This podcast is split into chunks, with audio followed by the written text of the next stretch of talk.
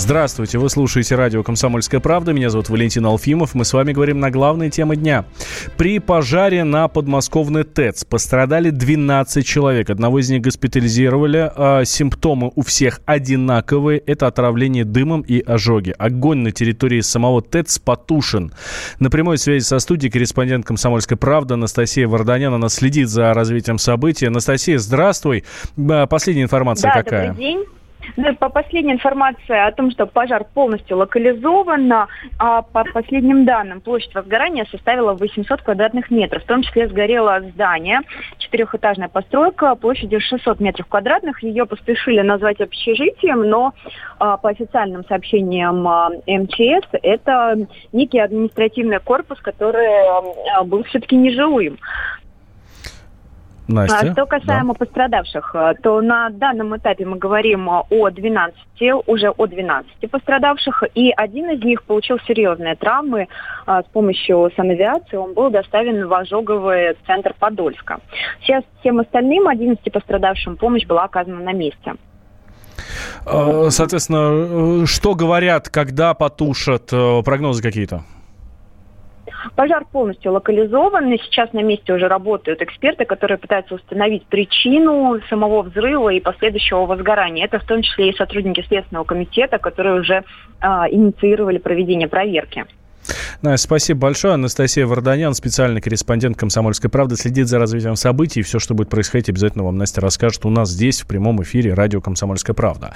А, по словам источника в экстренных службах, при возгорании аварийно отключился один из энергоблоков. Это сообщают РИА Новости. Энергетики исключили возможность блэкаута из-за пожара. По словам директора Фонда энергетического развития Сергея Пикина, перебоев с электричеством не будет. Совершенно не может, потому что ситуация 2005 года была связана с аварией на подстанции, то есть на сетевой инфраструктуре, причем крупнейшей распределительной станции Чагина, как вы помните. И отсюда как раз пошли проблемы а, дальше с распространением этой аварии, от, а, аварийным отключением оборудования и так далее. И возник вот, по сути, блокаут. Сейчас же мы видим просто единичный источник электроэнергии. Это не сетевой комплекс, который отвечает за распределение энергии. Поэтому он легко замещается другими мощностями. А самое главное, а, Москва находится в кольце энергетическом, которое позволяет в случае выпадения одного из элементов быстро, моментально переключаться на другие источники. Потом проблем с электроснабжением, кстати, аварии не возникло и не возникнет. Ну а проблемы могут начаться с горячей водой, считает заслуженный энергетик России Михаил Бернер.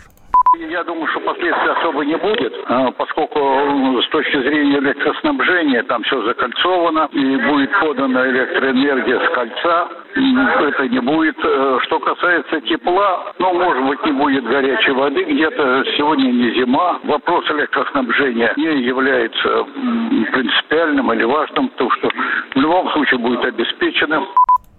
А, как информировала Минэнерго, вспыхнула, вспыхнуть могла цистерна с маслом. А, сначала площадь возгорания оценивалась в 200 квадратных метров, но позже, позже выросла а, в 5 раз. Очевидец Ирина Дмитриева рассказал нам, как все это произошло приехала домой, услышала какой-то хлопок, не очень сильный, но, как бы, судя по тому, что недалеко МКАД, такое бывает. Вот. И потом через минут пять э, выглянула в окно, а не заметить было невозможно. Оглом, огромное пламя э, со стороны области, то есть с другой стороны МКАДа, э, наблюдалось. Оно, то есть там какие-то порывы были, то выше, то ниже становилось. Вот. В какой-то период времени, а, в течение получаса, пламя становилось еще выше, чем было.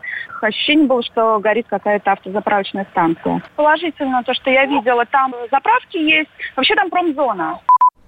Мытищинская ТЭЦ-27 «Северная» введена в эксплуатацию в 1992 году. Суммарная мощность станции 1060 э, мегаватт. Основным топливом, используемым на станции, является природный газ. И по предварительной информации, именно он и взорвался. Произошел прорыв магистрального э, газопровода. Тем временем э, стало известно, что движение автомобилей, перекрытое из-за пожара на ТЭЦ, открыли по Волковскому, по Осташковскому шоссе ограничений уже нет, но все равно остаются а, серьезные пробки. Это сообщили в Министерстве дор- транспорта и дорожно-транспортной инфраструктуры Московской области. А, еще по последней информации, пожар а, на ТЭЦ в подмосковных Мытищах не повлияет на работу и энергоснабжение населения. Это уже слова замглавы МЧС Ильи Денисова. Мы следим за развитием событий. Все, что будет происходить, обязательно вам расскажем. Он променял вечер на утро, чтобы вырвать вас из объятий сна. Он не зверг скуку и уныние и стал богом эфира. Максим Шевченко на радио «Комсомольская правда». Вы готовы встать вместе с ним? В 8 утра каждый понедельник. Твое утро никогда не будет прежним. Программа Максима Шевченко «Доживем до понедельника». 8 часов по Москве.